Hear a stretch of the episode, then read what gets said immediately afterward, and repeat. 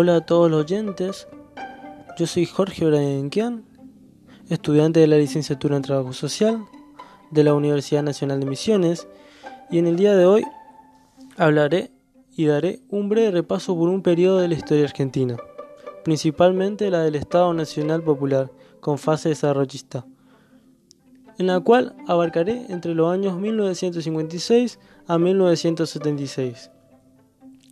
En este periodo se puede ver que se instala de nuevo el autoritarismo y el fraude que fríamente la vivió Argentina en años anteriores y que más adelante la seguirá viviendo. Este periodo está marcado por varios hechos como por la proscripción del peronismo y la desactivación del partido de la misma, como así también por las manifestaciones, las huelgas, el Cordobazo de 1969 y la represión militar.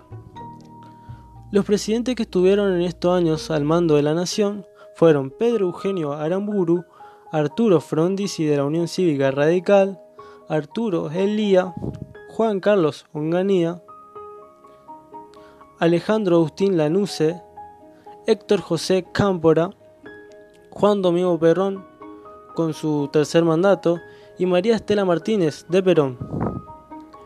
Si bien la mayoría son gobiernos por de facto, de igual manera hubo gobiernos democráticos. En esta etapa hubo un cierto crecimiento económico, seguido de crisis y recesiones, pero de que igual forma se produjo un aumento del salario de los trabajadores y a la vez de los empresarios. Por lo tanto hubo suba de tarifas, transporte y servicios y despido del personal. También hubo explotación petrolera por empresas extranjeras, inflación, endeudamiento. En este mismo contexto se produce la expansión del trabajo social, llamado movimiento de reconceptualización, que fue un momento crucial y de suma importancia para la profesión, por la creación nueva y rica en teorías, por lo cual provocó un colapsamiento de las matrices centrales de la que se pensaba en el ejercicio profesional, dando lugar a nuevas tendencias en cuanto a metodologías y estrategias de intervención.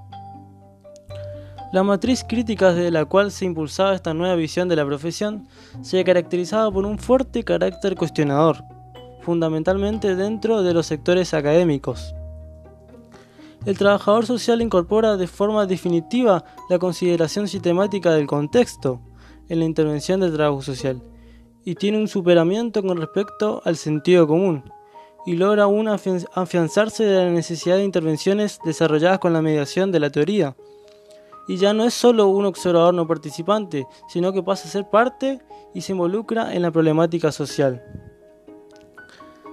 En Misiones, viniendo un poco más para nuestro territorio, en 1959 se crea la primera escuela de servicio social, dependiente de la Dirección General de Salud Pública y Asistencia Social, que posteriormente pasará a depender de la Dirección General de Educación con un plan de tres años con una visión higienista con materias como protección infantil, higiene, medicina social, microbiología, parasitología.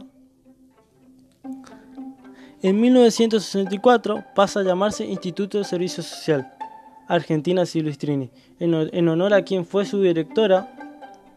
La misma tenía como objetivo buscar conocer los hogares y los conflictos familiares en la cual traían sus problemas para ser debatidos en el instituto.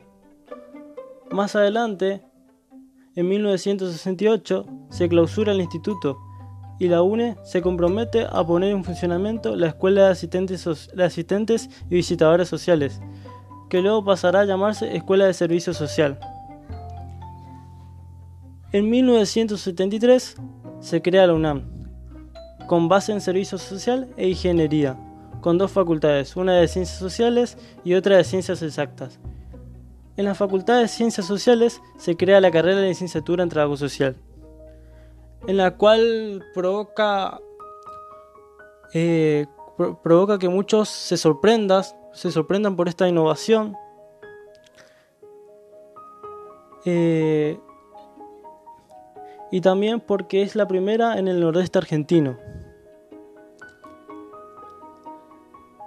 En fin, con esta articulación que fui dando entre, entre la historia argentina y la expansión del trabajo social, doy por finalizado este podcast.